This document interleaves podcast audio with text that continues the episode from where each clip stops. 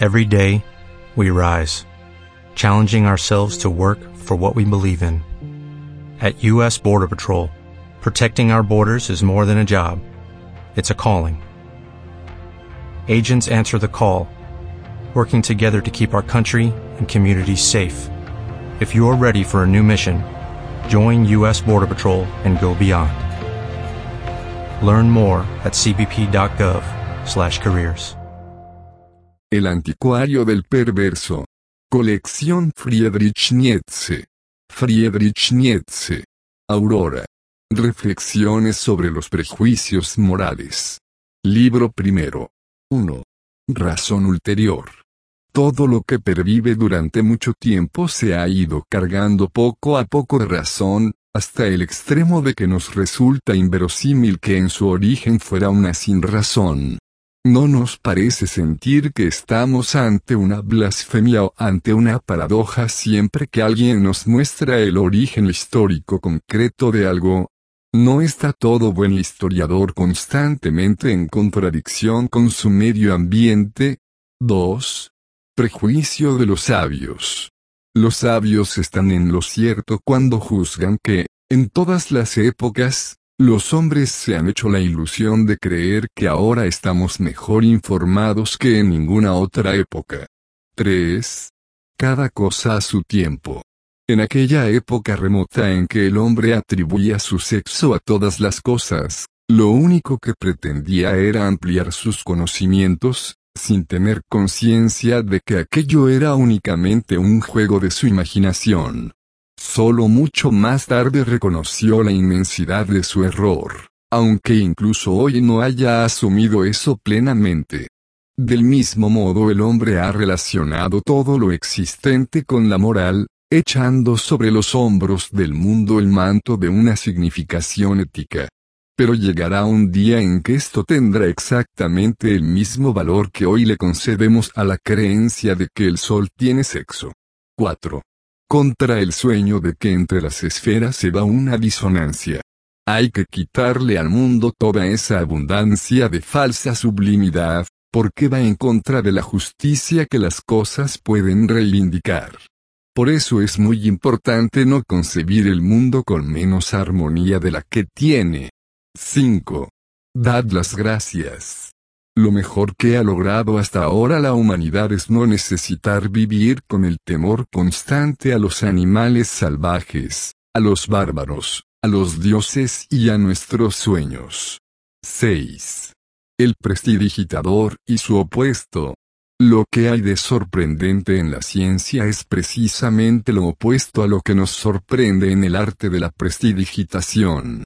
Este último pretende que veamos una causalidad muy simple donde actúa una causalidad sumamente compleja.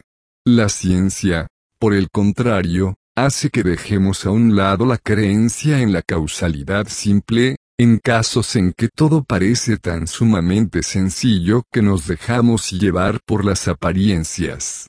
Las cosas más simples son las más complicadas, por mucho que ello nos asombre. 7. Cambiemos la idea que tenemos del espacio. ¿Qué ha contribuido más a la felicidad humana, lo real o lo imaginario? Lo cierto es que el espacio existente entre la mayor de las alegrías y la más honda desgracia solo se puede calcular recurriendo a cosas imaginarias. En consecuencia, esa idea del espacio se va reduciendo cada vez más bajo el influjo de la ciencia, de la misma forma que la ciencia nos ha enseñado y nos enseña que la Tierra es pequeña y que todo el sistema solar no es más que un punto en la inmensidad del infinito. 8. Transfiguración. Rafael dividió a la humanidad en tres grados, los que sufren sin esperanza, los que sueñan de una forma confusa, y los que se extasían ante el más allá. Hoy ya no concebimos así el mundo, y ni siquiera Rafael tendría derecho a seguir concibiéndolo de este modo, vería con sus propios ojos que se ha producido una nueva transfiguración. 9. Idea de la moral de las costumbres. Si comparamos las distintas formas de vida que durante miles de años ha seguido la humanidad, comprobaremos que los hombres de hoy vivimos en una época muy inmoral, la fuerza de la costumbre se ha debilitado de una forma sorprendente, y el sentido moral se ha vuelto tan sutil y tan elevado que casi se podría decir que se ha evaporado. Por eso nosotros, que somos hombres tardíos, intuimos con tanta dificultad las ideas rectoras que presidieron la génesis de la moral, y, si llegamos a descubrirlas, nos resistimos a comunicarlas a los demás, porque nos parecen toscas y atentatorias contra la moral. Consideremos, por ejemplo, la afirmación principal, la moral no es otra cosa, en consecuencia, es antes que nada, que la obediencia a las costumbres, cualesquiera que sean, y estas no son más que la forma tradicional de comportarse y de valorar. Donde no se respetan las costumbres, no existe la moral, y cuanto menos determinan estas la existencia, menor es el círculo de la moral. El hombre libre es inmoral porque quiere depender en todo de sí mismo, y no de un uso establecido.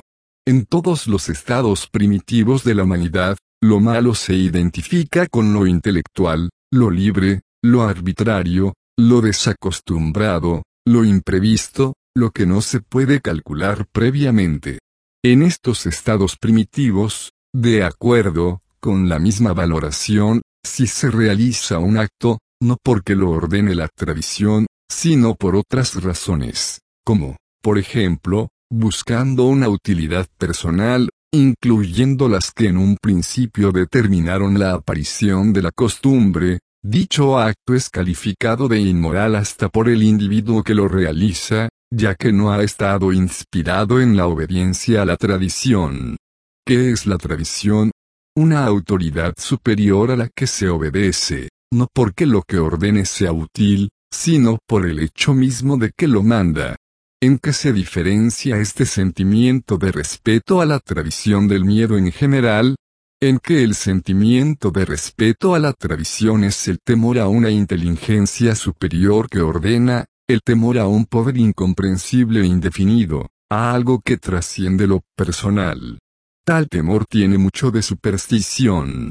En otros tiempos, toda forma de educación, los preceptos higiénicos, el matrimonio, el arte de la medicina, la agricultura, la guerra, el lenguaje y el silencio, las relaciones con los demás hombres y con los dioses entraban dentro del campo de la moral. La moral exigía que se siguieran determinadas reglas, sin que el sujeto tuviera en cuenta su individualidad al obedecerlas. En esos tiempos primitivos todo dependía, pues, de los usos establecidos y de las costumbres, y quien pretendiera situarse por encima de las costumbres, tenía que convertirse en legislador, en curandero, en algo así como una especie de semidios, es decir, tenía que crear nuevas costumbres, lo que no dejaba de ser terrible y peligroso. ¿Qué hombre es más moral?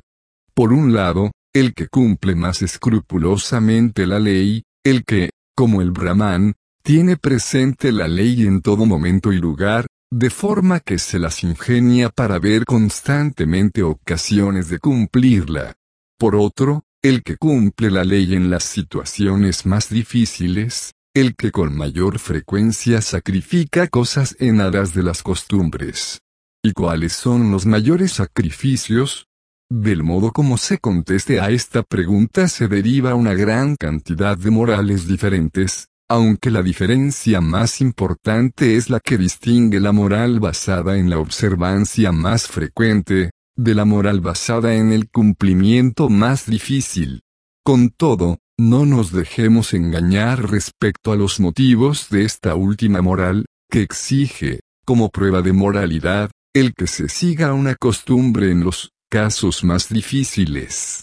El que se venza a sí mismo no es algo que se exija al hombre en virtud de las consecuencias útiles que ello pueda reportar al individuo en cuestión, sino en función de que sean las costumbres y la tradición quienes aparezcan como dominantes, esto es, por encima de todo deseo e interés individuales.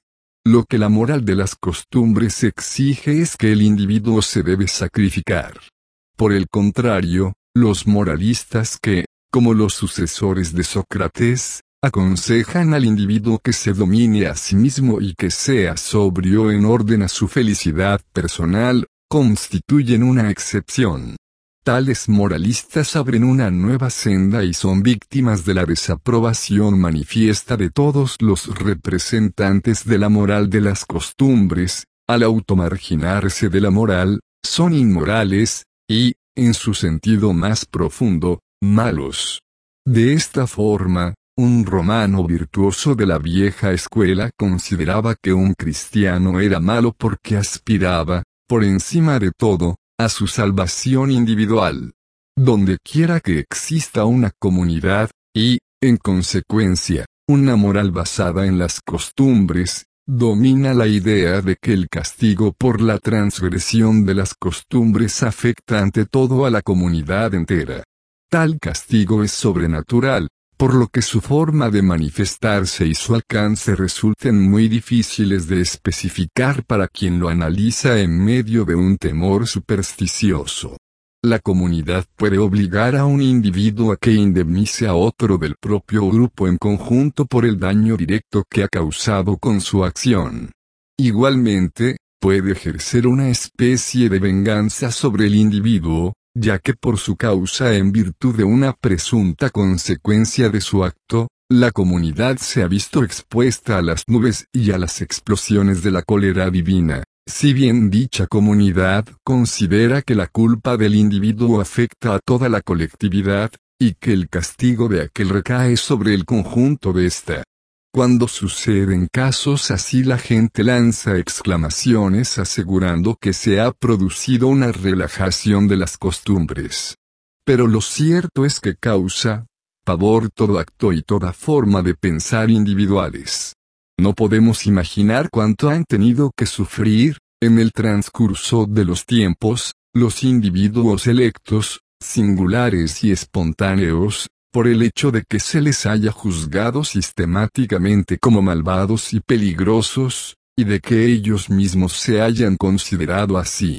Bajo el imperio de la moral de las costumbres, toda suerte de originalidad planteaba problemas de conciencia, el horizonte de los individuos electos se presentaba más oscuro que lo que hubiera cabido esperar.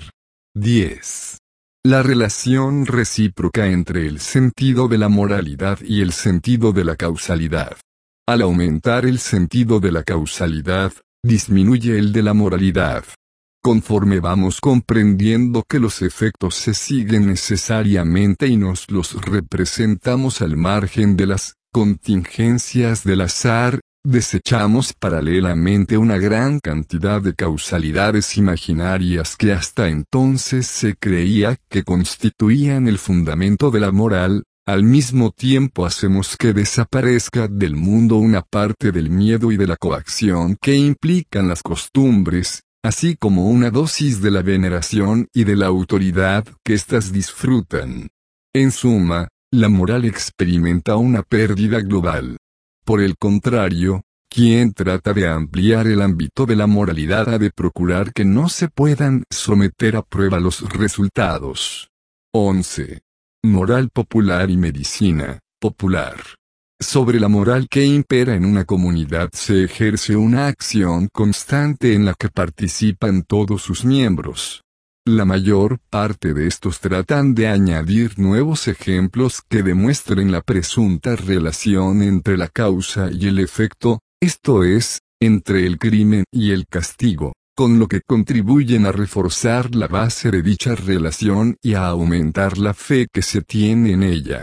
Hay quienes hacen nuevas observaciones sobre los actos y sus consecuencias, extrayendo de ello conclusiones y leyes, pero solo un número reducido de estas llega a formularse de una forma desordenada y a debilitar la creencia relativa a tal o cual punto. Todos se parecen en la forma tosca y anticientífica de proceder.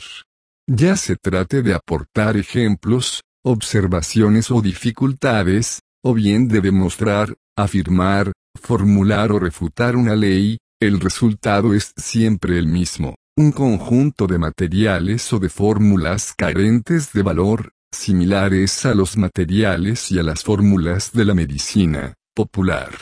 Ello obliga a que ambas sean juzgadas de la misma manera, y no de una forma tan distinta como se suele hacer. Tanto la moral popular como la medicina popular no son más que ciencias aparentes del tipo más peligroso. 12. La consecuencia como don coadyuvante.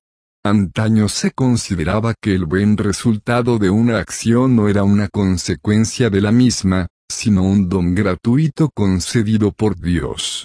Cabe imaginar una confusión más estúpida. Según eso, hay que realizar los esfuerzos por separado, utilizando prácticas y medios completamente distintos, uno para realizar la acción y otro para obtener un buen resultado. 13. Para la nueva educación del género humano. Hombres serviciales y bien intencionados, si queréis colaborar en una acción provechosa, ayudad a desterrar del mundo la idea de castigo que le invade por doquier, porque es la más peligrosa de todas las malas hierbas.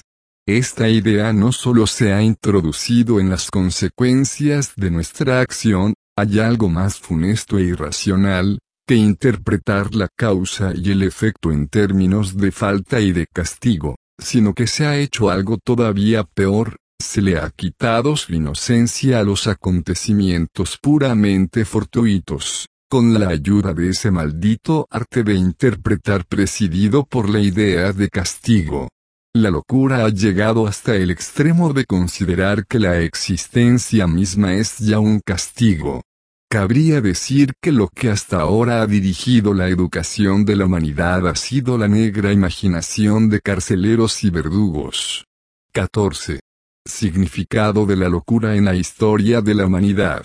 Si pese al formidable yugo de la moral de las costumbres bajo el que han vivido todas las sociedades humanas, si durante miles de años antes de nuestra era, e incluso en el transcurso de esta hasta la actualidad, y téngase en cuenta que vivimos en un pequeño mundo excepcional y, en cierto sentido, en la peor de las zonas, las ideas nuevas y divergentes, y los instintos opuestos han resurgido siempre, ello se ha debido a que se hallaban protegidos por un terrible salvoconducto, casi siempre ha sido la locura la que ha abierto el camino a las nuevas ideas, la que ha roto la barrera de una costumbre o de una superstición venerada.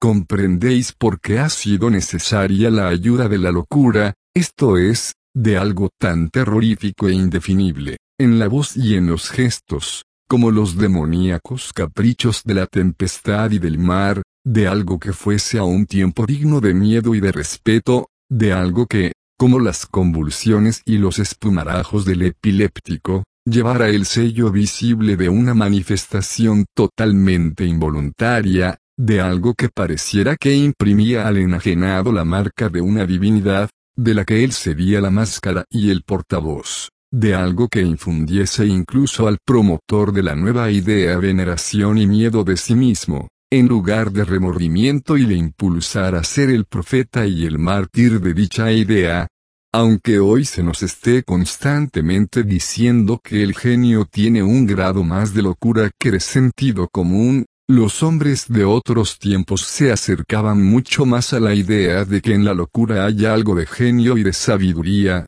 algo de divino, como se decía en voz baja. A veces esta idea se expresaba a las claras.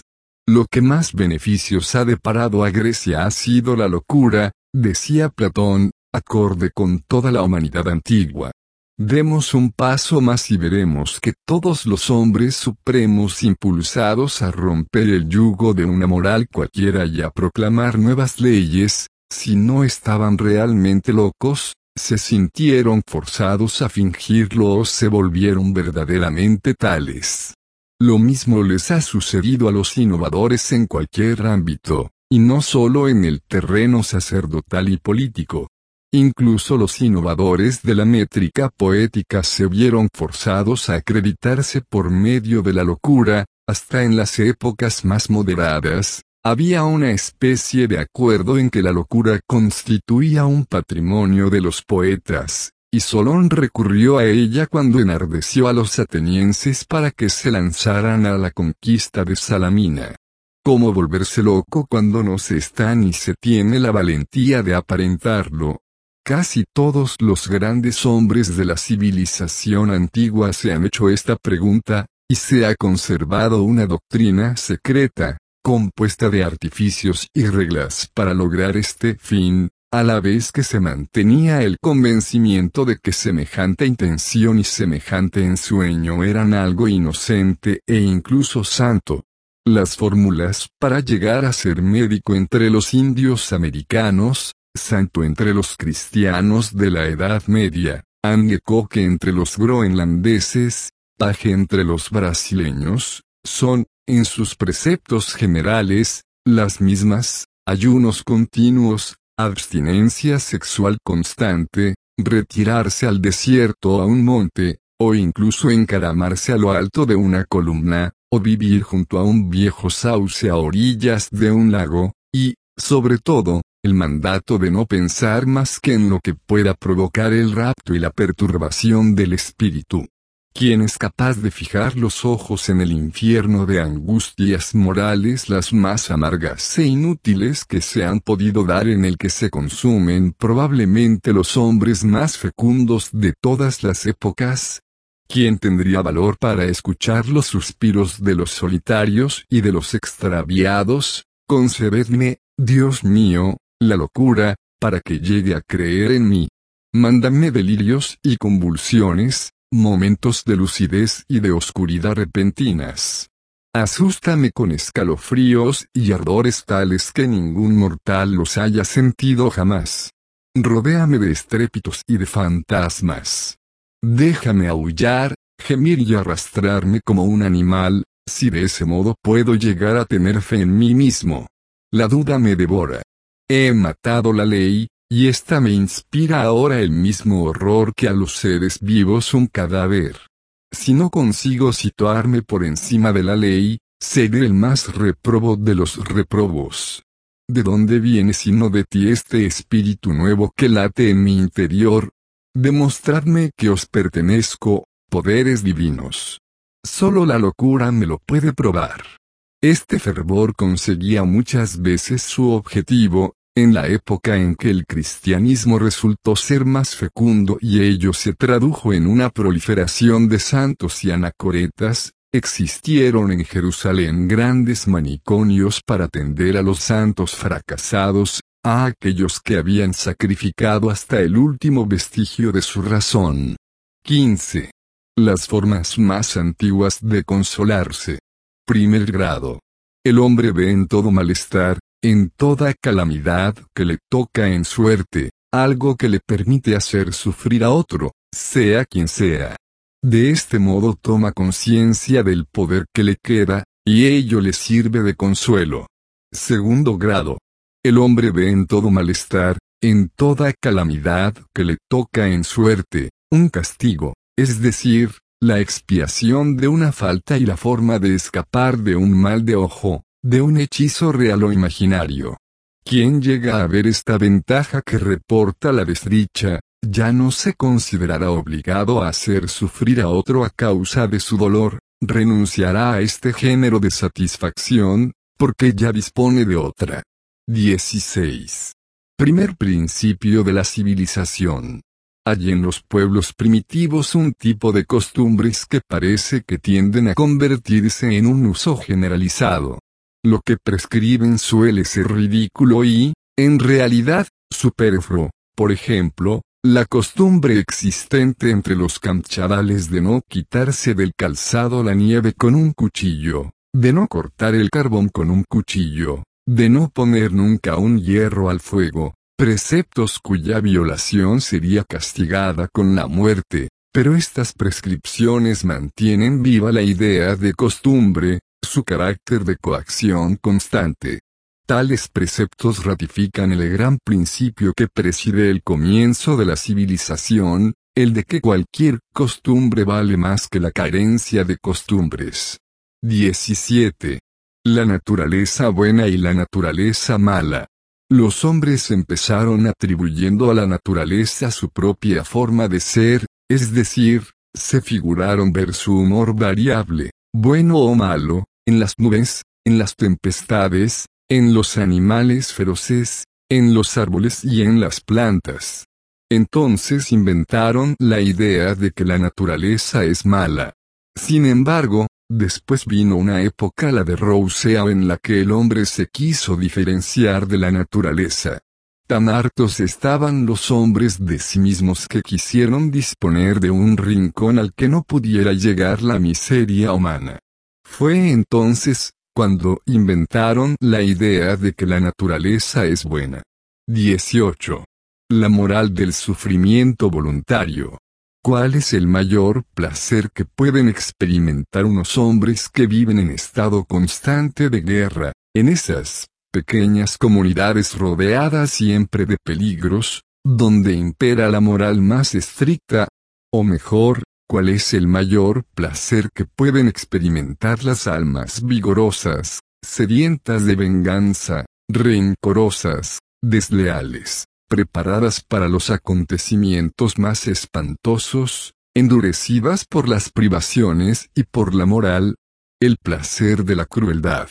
Esta es la razón de que, en el caso de tales almas y en semejantes situaciones, se considere que inventar formas de venganza y tener sed de venganza constituye una virtud.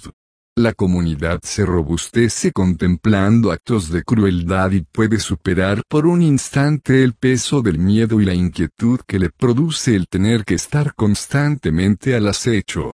La crueldad es, pues, uno de los placeres más antiguos de la humanidad. De ahí que se haya creído que también los dioses se animan y se alegran cuando se les ofrece el espectáculo de la crueldad.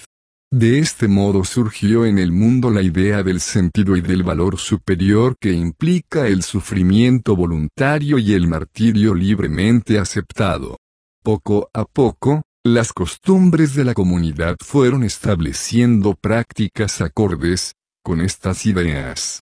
Desde entonces los hombres desconfían de todo exceso de felicidad y recuperan la confianza cuando se ven afligidos por algún dolor intenso. Se piensa que los dioses nos serían hostiles cuando nos vieran felices y propicios cuando nos vieran sufrir.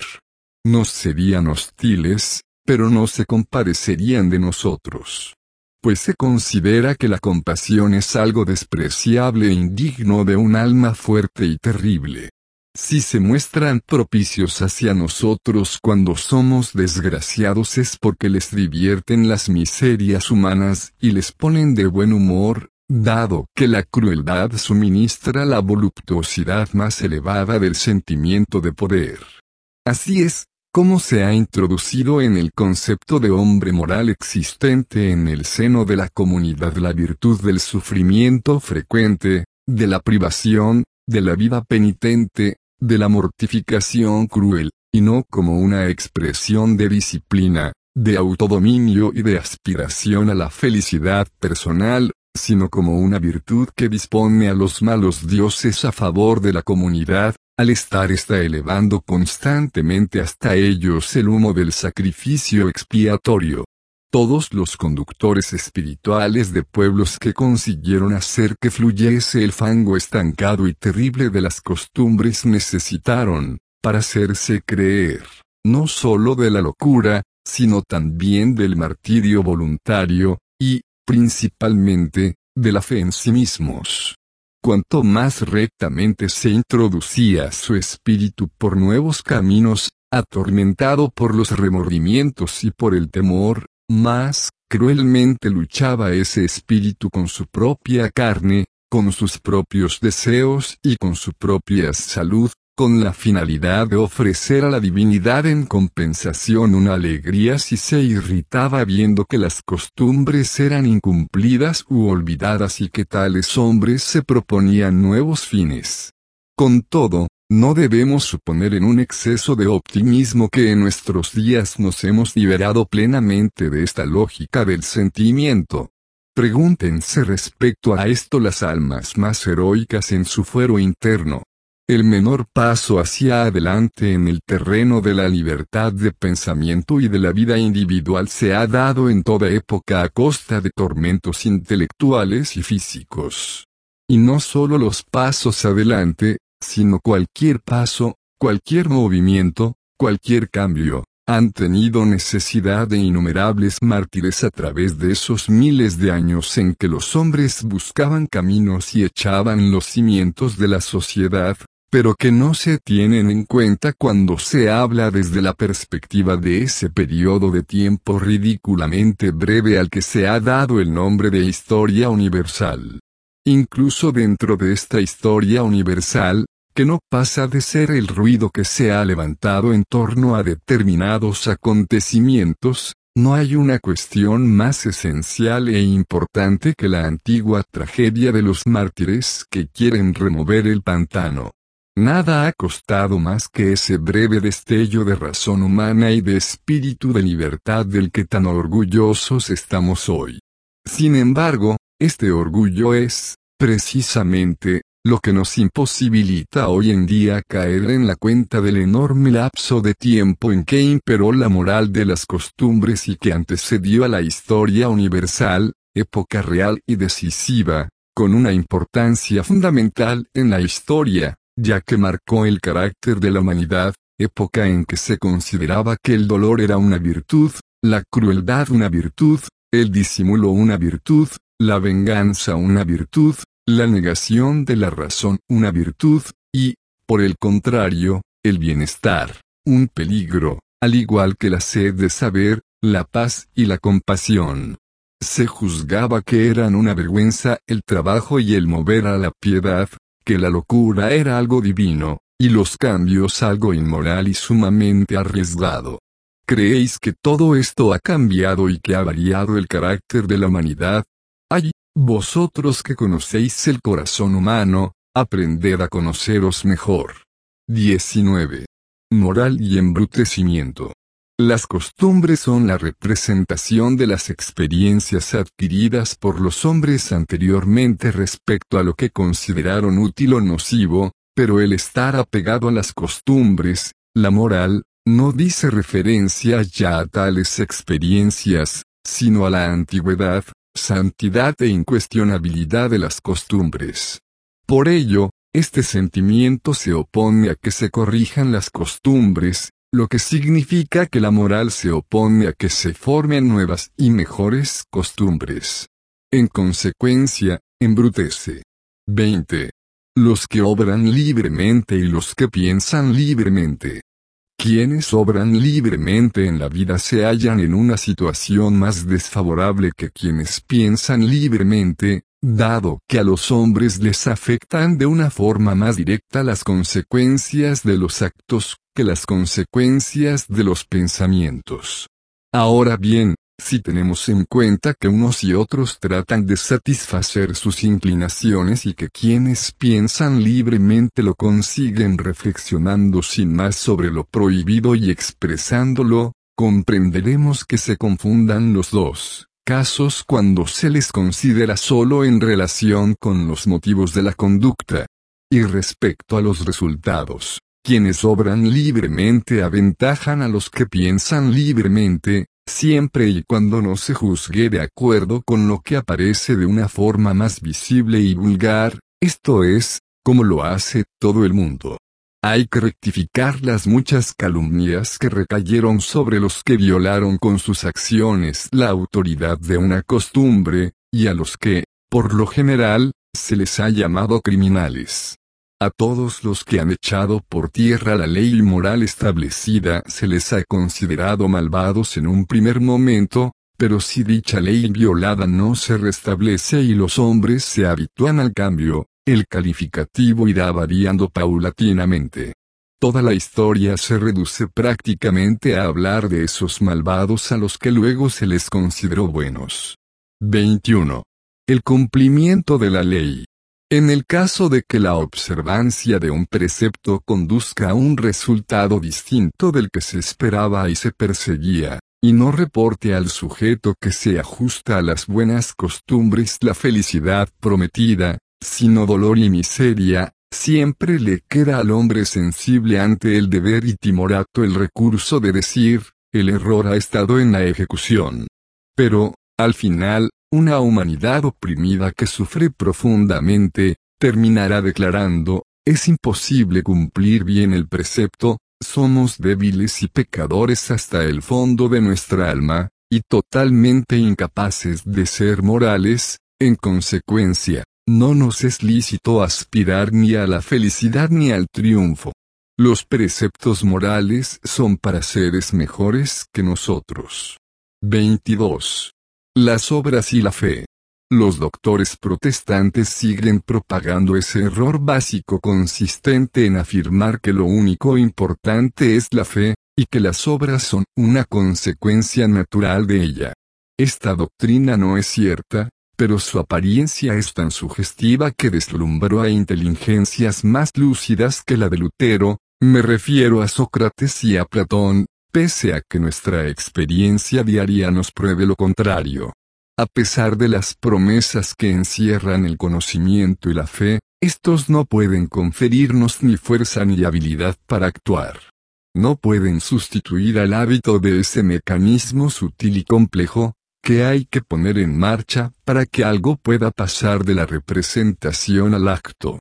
Ante todo son las obras, es decir, el ejercicio, el ejercicio y el ejercicio. La fe que necesitamos se nos dará por añadidura.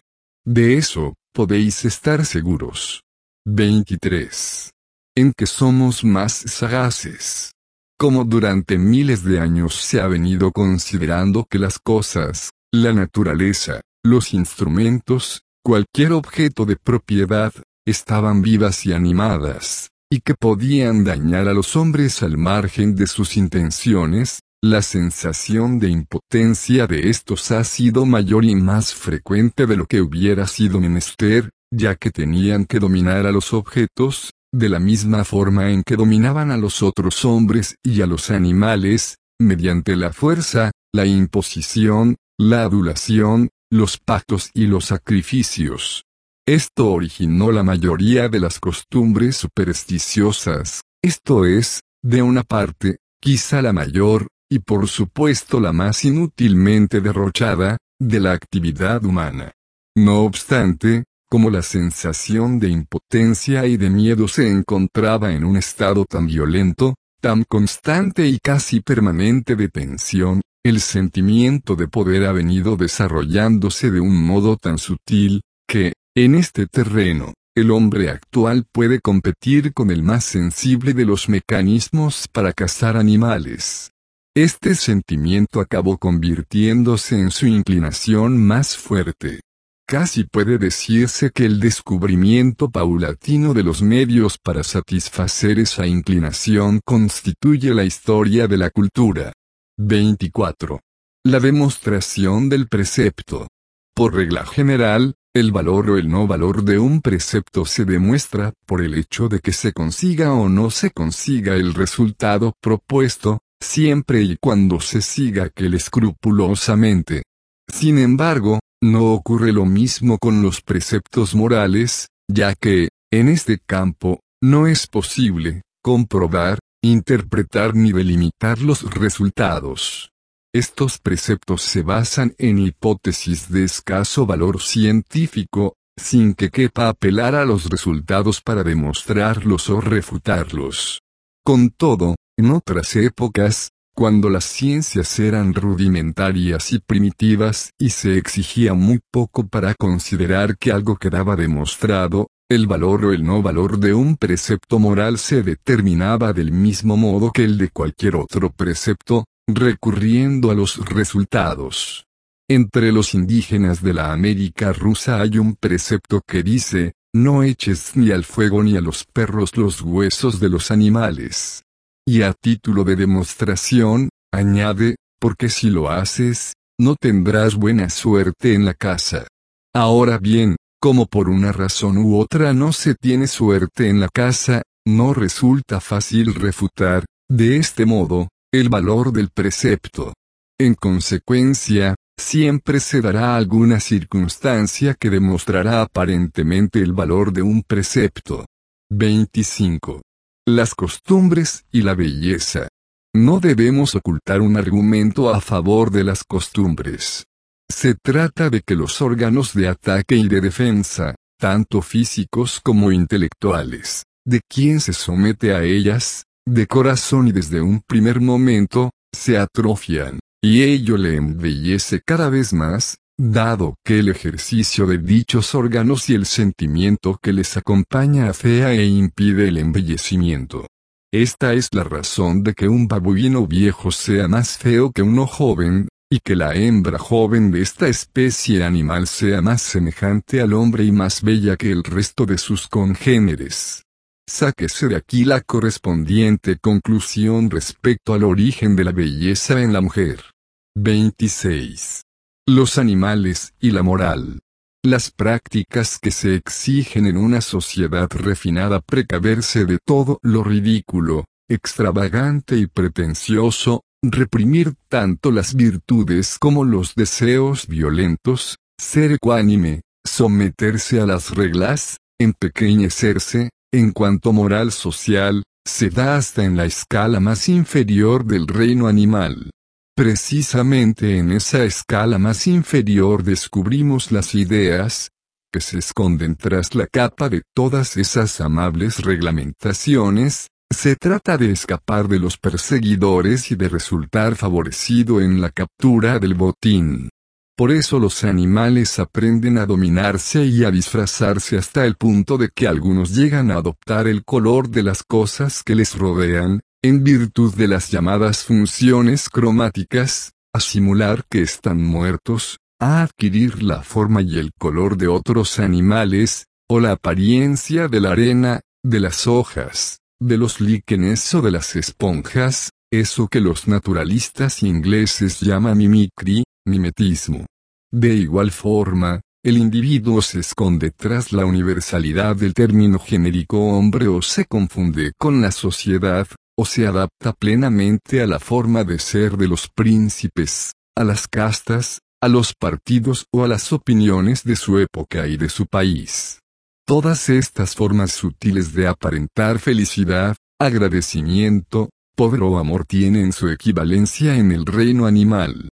También comparte el hombre con el animal el sentido de la verdad, el cual, en última instancia, se reduce al sentido de la seguridad, procurar no dejarse engañar o confundir por uno mismo, escuchar con recelo las voces de nuestras pasiones, dominarse y desconfiar de uno mismo. Todo eso es entendido de igual forma por el animal que por el hombre, también en aquel el autodominio nace del sentido de la realidad, de la prudencia.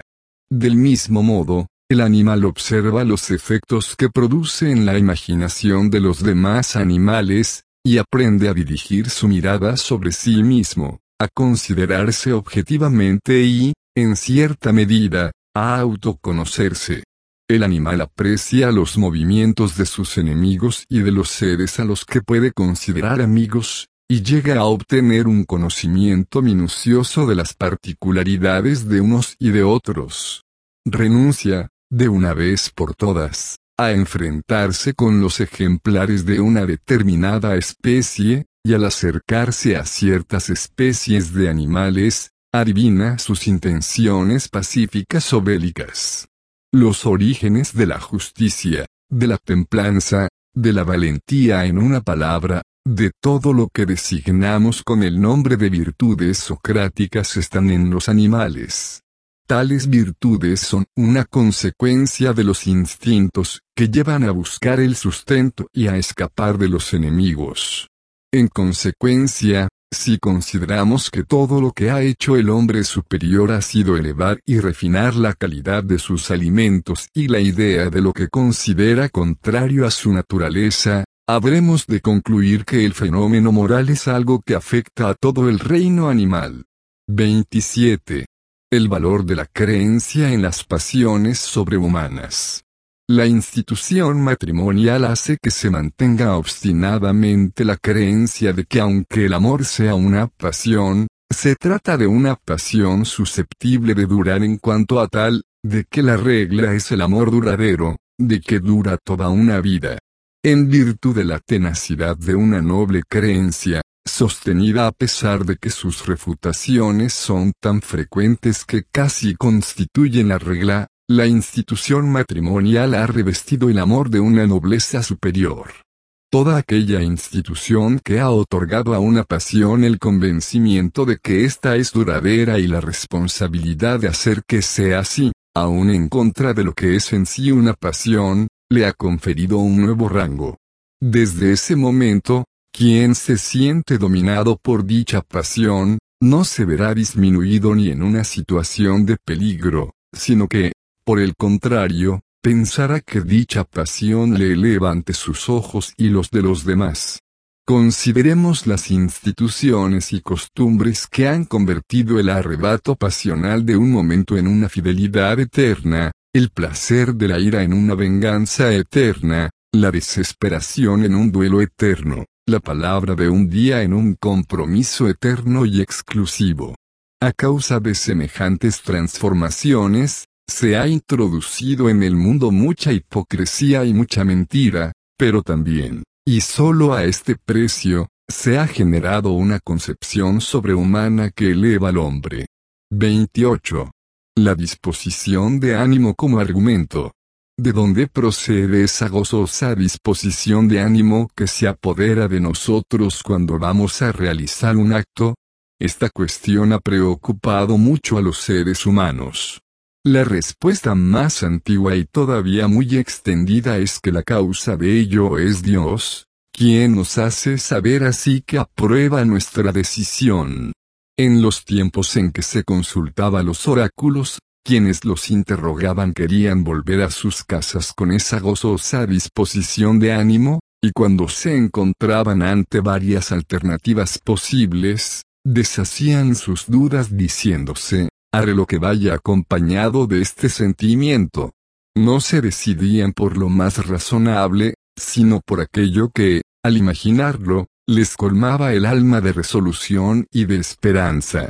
En la balanza, que determinaba la decisión pesaba más la buena disposición del alma que la razón, y ello porque se interpretaba dicha disposición de una forma supersticiosa, esto es, como el efecto producido por un Dios que garantizaba, así, el éxito y que manifestaba mediante este lenguaje una sabiduría superior. Consideremos, sin embargo, las consecuencias que se siguen de semejante prejuicio cuando lo utilizaban y lo utilizaban individuos astutos y ávidos de poder. Disponiendo los ánimos favorablemente no hace falta dar ningún argumento y se pueden superar todas las objeciones. 29. Los comediantes de la virtud y del pecado. Entre los hombres que se hicieron célebres en la antigüedad a causa de su virtud hubo, al parecer, muchos que representaban la comedia incluso delante de ellos mismos. Ello ocurrió principalmente entre los griegos que, como cómicos consumados que eran, empezaron fingiendo inconscientemente para acabar convenciéndose de lo útil que resulta fingir. Por otra parte, como la virtud de cada uno competía y emulaba la virtud de otro o del resto, no se rehuía recurso alguno para hacer alarde de virtud. ¿De qué servía una virtud si no se podía hacer ostentación de ella o no quedaba por sí misma de manifiesto? El cristianismo puso un freno a estos comediantes de la virtud. Introdujo la costumbre de mostrar los pecados propios en público, de hacerlos ostensibles, e hizo que la gente fingiera ser pecadora, cosa que todavía hoy está bien considerada entre los buenos cristianos. 30. La crueldad refinada como virtud. He aquí una inclinación moral totalmente basada en la tendencia a lo distinguido, que no debe inspiramos demasiada confianza. ¿De qué inclinación se trata? ¿Qué segunda intención la rige? Consiste en tender a que el hecho de contemplarnos haga daño al prójimo, que despierte su espíritu de envidia, así como un sentimiento de impotencia y de inferioridad, en hacer que experimente lo amargo de su destino, poniéndole en la lengua una gota de nuestra miel, a la vez que les miramos de los pies a la cabeza con aire de superioridad. Ya le tenemos humillado, hasta el punto de que resulta perfecto en su humildad. Ahora buscad aquellos a quienes iba a atormentar, desde mucho tiempo atrás, a causa de su humildad, y pronto daréis con ellos. Aquel se muestra compasivo con los animales, y se le admira por ello, mientras que, de este modo, hace a determinadas personas objeto de su crueldad. Observar a un gran artista, el placer que saborea previamente al imaginar la envidia que despertará en sus rivales al superarles, le proporciona una energía que no le permitirá reposo alguno hasta no llegar a convertirse en una celebridad. Considerad la castidad de la monja, con qué ojos amenazadores mira a las mujeres que no llevan una vida retirada. Qué alegría vengativa hay en esa mirada. El tema no da para mucho, pero sus variaciones son tan numerosas que nunca llegará a aburrirnos, pues afirmar que la moral de la distinción se reduce, en última instancia, al placer que proporciona la crueldad refinada, constituye una novedad demasiado paradójica y casi ofensiva. Ahora bien, he de señalar que me estoy refiriendo a la primera generación, pues cuando el hábito de una acción que distingue se hace hereditario, la intención última no se transmite, lo que se hereda son los sentimientos, no los pensamientos. De este modo, en la segunda generación no se da ya el goce de la crueldad, a menos que lo reactive la educación, quedando solo el placer que suministra el hábito de esa acción por sí misma. Pero este placer constituye el primer grado del bien. 31. El orgullo del espíritu. El orgullo del individuo que rechaza la doctrina de que descendemos de los animales y que establece un gran abismo entre la naturaleza y el hombre, se basa en un prejuicio relativo a la índole del espíritu, que es relativamente reciente. Durante el largo periodo que ha constituido la prehistoria de la humanidad, se creía que todas las cosas tenían espíritu, y que esto no era una prerrogativa del hombre. Como, por el contrario, se consideraba que lo espiritual, al igual que los instintos, las malicias, las inclinaciones, era patrimonio, común y algo muy extendido, los hombres no se avergonzaban de descender de animales o de árboles, las razas nobles hasta se sentían honradas por semejantes leyendas. Se juzgaba, pues, que el espíritu es aquello que nos une a la naturaleza, y no lo que nos separa de ella. De este modo, y también a consecuencia de un prejuicio, los seres humanos aprendieron a ser modestos. 32. El freno. Sufrir moralmente y descubrir luego que esta clase de dolor se basa en un error, es algo que nos indigna. El único consuelo consiste en afirmar mediante el dolor que existe un mundo verdadero más excelente, real y sólido que ningún otro. De este modo, se prefiere, con mucho, sufrir, con tal de sentirse transportado por encima de la realidad, sobre la base del convencimiento de que, así, nos acercamos a ese mundo más profundamente verdadero, que vivir sin dolor, pero privados de ese sublime sentimiento. En consecuencia, lo que se opone a la nueva interpretación de la moral es el orgullo y la forma en que éste se ha venido satisfaciendo. ¿De qué fuerza podemos hacer uso para neutralizar ese freno? De una mayor dosis de orgullo, de una nueva forma de orgullo. 33. El desprecio de las causas, de las consecuencias y de las realidades. Las desgracias que asaltan a un pueblo, tales como las tormentas, las sequías o las epidemias, despiertan en los individuos la idea de que han cometido faltas contra las costumbres, hacen creer en todos los miembros del grupo que hay que inventar nuevas costumbres para aplacar a un nuevo poder sobrenatural o a un nuevo capricho de los demonios. Esta forma de sospechar o de razonar impide que se profundice en la verdadera causa natural y hace que la causa demoníaca se erija en la razón primera del hecho. He aquí uno de los factores que determinan los errores hereditarios del espíritu humano, junto con otro que le suele acompañar, el de conceder de un modo igualmente sistemático una atención mucho menor a las consecuencias verdaderas y naturales de un acto que a las sobrenaturales, los premios y los castigos divinos.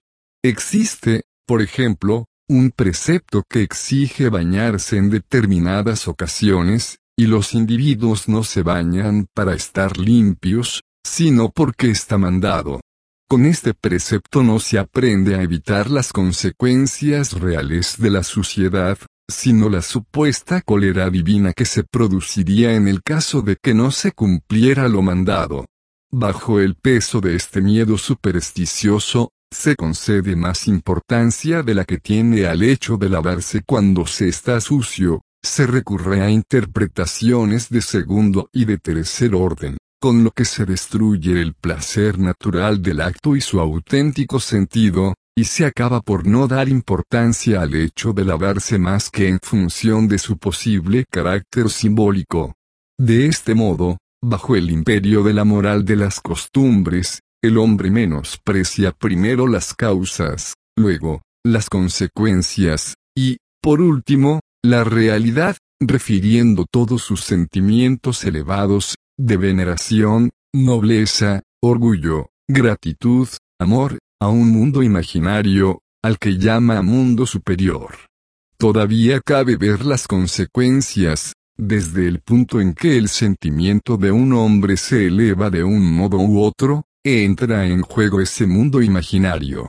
Es triste decirlo, pero el científico debiera sospechar, en principio, de todo sentimiento elevado, dadas las ilusiones y extravagancias con las que suelen ir mezclados.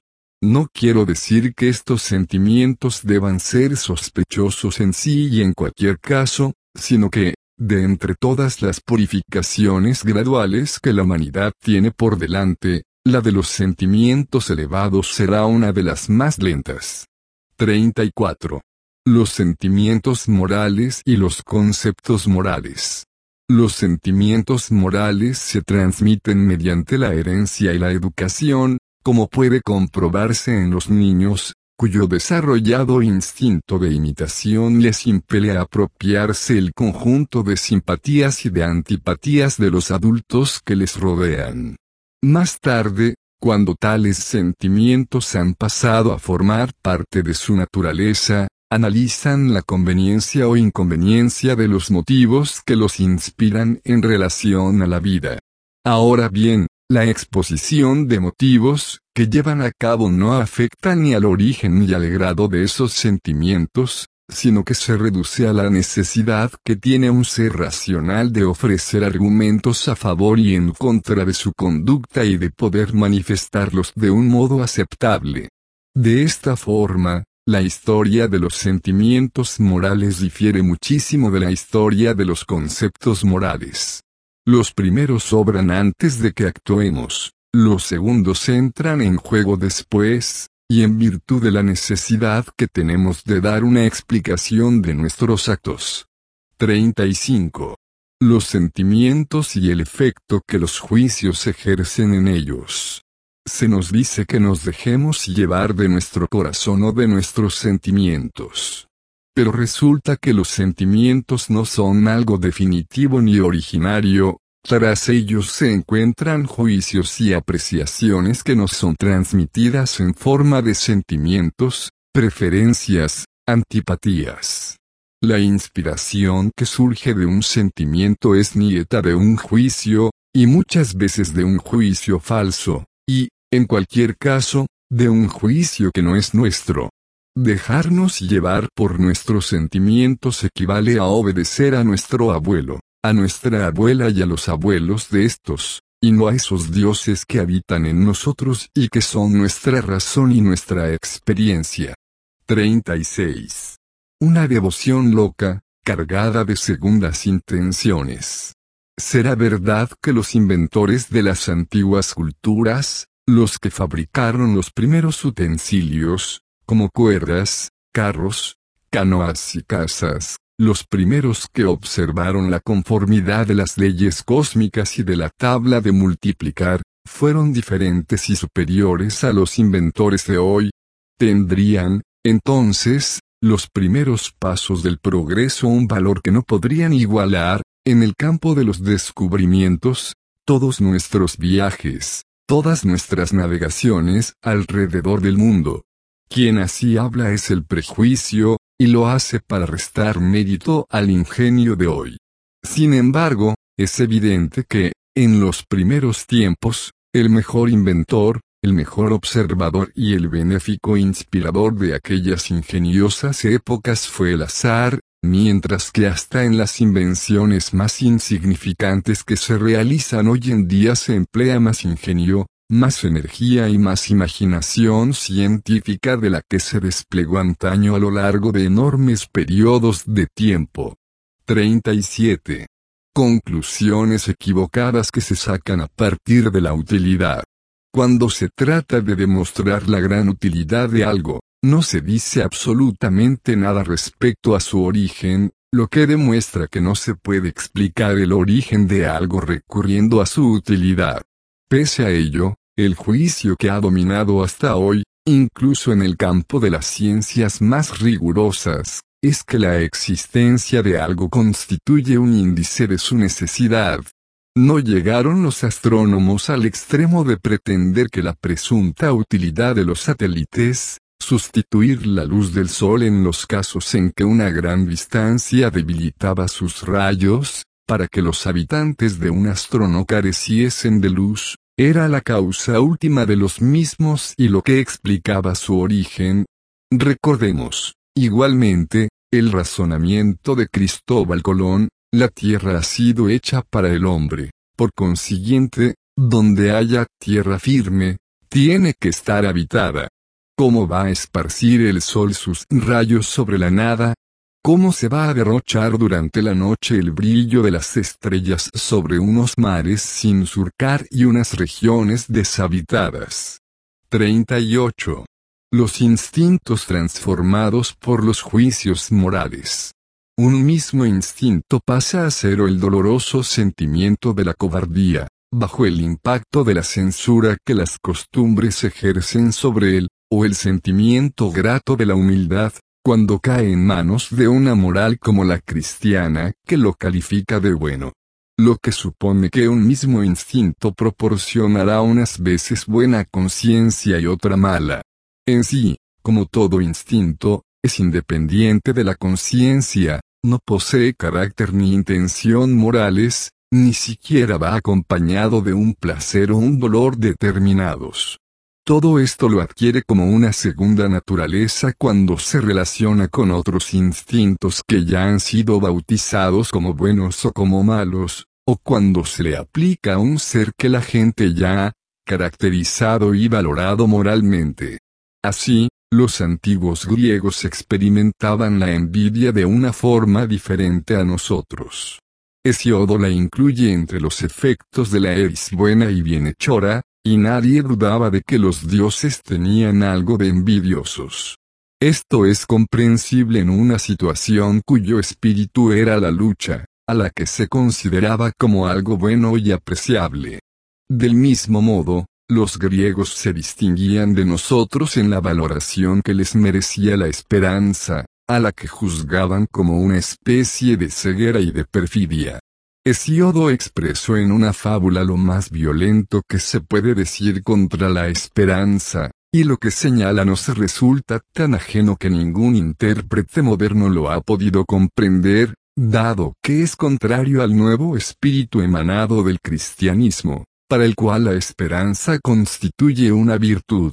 Entre los griegos, en cambio, conocer el futuro no parecía algo totalmente inaccesible, y en muchísimos casos existía incluso el deber religioso de averiguar el porvenir.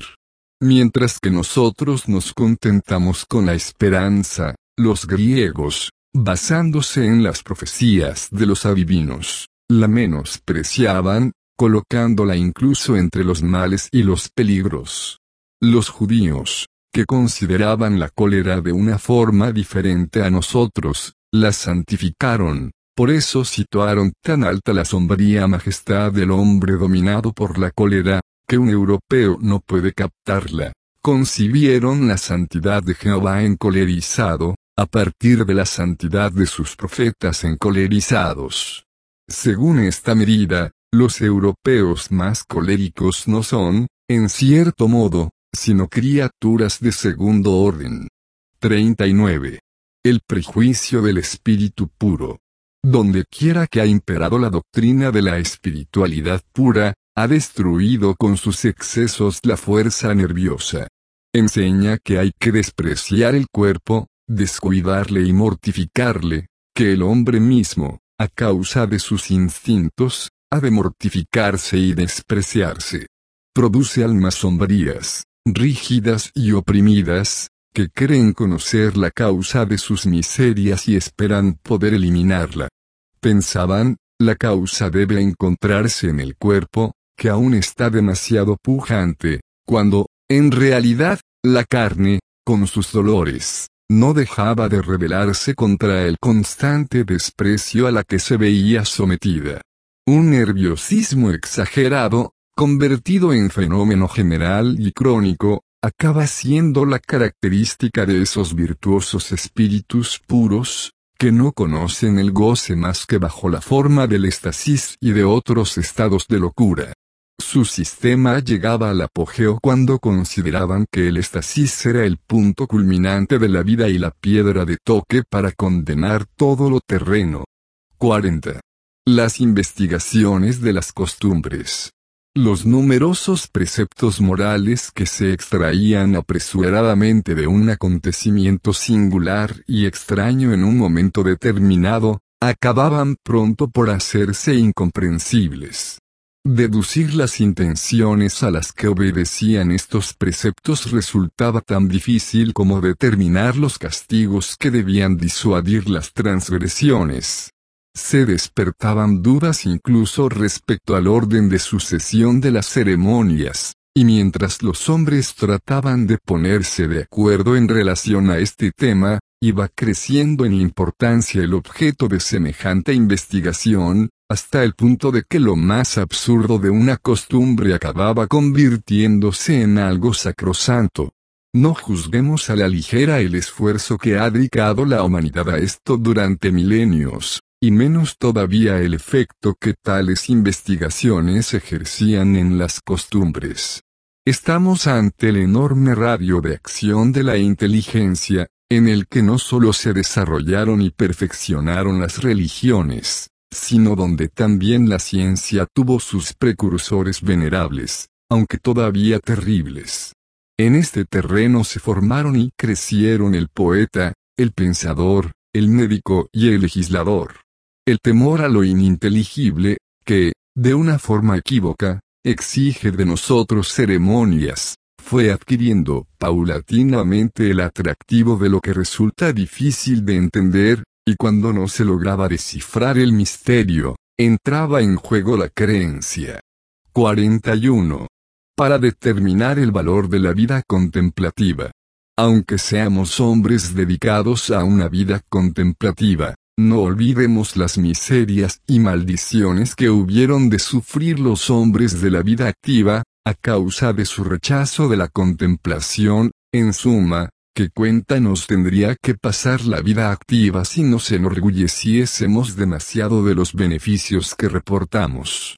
En primer lugar, nos achacarían las almas religiosas que, por su cuantía, predominan entre los contemplativos, constituyendo, así, su especie más común, y que en toda época han hecho todo lo posible para que la vida les resultara difícil a los hombres prácticos, llegando incluso a aburrirles, oscureciendo el cielo, eclipsando el sol, haciendo sospechosa la alegría e inútil la esperanza, paralizando la actividad.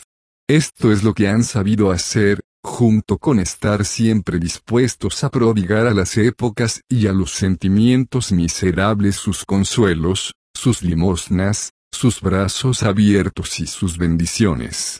En segundo lugar, los artistas, una clase de contemplativos más escasa que los religiosos, pero bastante frecuente. En cuanto a sus personas resultan, por lo general, insoportables, son caprichosos, envidiosos, violentos y quisquillosos. Con todo, hay que compensar esta impresión reconociendo la serenidad o la noble exaltación que producen sus obras. En tercer lugar, los filósofos, una clase en la que intervienen conjuntamente factores religiosos y artísticos, a los que se une un tercer elemento, el dialéctico, el afán de discutir.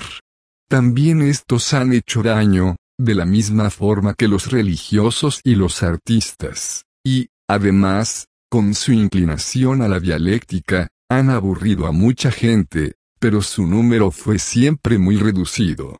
En cuarto lugar, los investigadores científicos, teóricos y experimentales, que pocas veces han tratado de hacerse notar, contentándose con ir abriendo silenciosamente sus agujeros de topo, lo cual ha hecho que ni aburran ni deleiten. Como han sido objeto de irrisión y de burla, sin pretenderlo, han aliviado o divertido a los hombres dedicados a la vida activa. Por otra parte, la ciencia ha llegado a reportar una gran utilidad a todo el mundo. Gracias a esta utilidad, muchos hombres predestinados a la vida activa se han abierto camino hacia la ciencia a base de sudores, de maldiciones y de quebraderos de cabeza, cosa que la mayoría de los investigadores científicos, teóricos y experimentales, no está dispuesta a soportar, pese a no ser más que la miseria generada por nosotros mismos. 42. El origen de la vida contemplativa. En las épocas bárbaras, cuando imperan ideas pesimistas sobre los hombres y el mundo, el individuo, confiando en la plenitud de sus fuerzas, procuraba comportarse siempre de acuerdo con dichas ideas, es decir, ponerlas en práctica mediante la caza, el saqueo, la emboscada, la crueldad y el homicidio, o a través de las formas atenuadas de estos actos, que se toleraban dentro de la comunidad. Sucedía, sin embargo, que cuando decaía el vigor del individuo, al estar cansado o enfermo, melancólico o satisfecho, y, en consecuencia, sin deseos ni apetitos temporalmente, se convertía en un hombre mejor en comparación, menos peligroso, y sus ideas pesimistas solo se manifestaban en palabras y en reflexiones sobre sus compañeros, su mujer, su vida o sus dioses, por ejemplo. Los juicios que entonces emitía eran malos. En este estado de ánimo, el hombre se convertía en pensador y en profeta, o si ampliaba sus supersticiones con el uso de su imaginación, creaba nuevas costumbres o satirizaba a sus enemigos. Sin embargo, imaginara lo que imaginara, todos los productos de su espíritu reflejaban necesariamente su estado psicológico, es decir, el aumento del miedo y del cansancio, la disminución de la valoración que le merecían el obrar y el disfrutar. Esta forma de pensar tenía que corresponder necesariamente a los elementos del estado de ánimo poético, imaginativo y sacerdotal, por lo que acabaron imponiéndose los juicios malos. Posteriormente, a quienes hacían de continuo lo que antaño solo hacía el individuo que se hallaba en esa disposición de ánimo, a quienes emitían juicios malos, vivían melancólicamente y actuaban poco, se les llamó poetas o pensadores, sacerdotes o médicos. Como no obraban lo suficiente, de buen grado les hubieran despreciado e incluso expulsado de la comunidad, pero en esto se veía un peligro, esos extraños individuos estaban sobre la pisa de la superstición y sobre las huellas del poder divino, y no se dudaba de que disponían de secretos relativos a fuerzas desconocidas.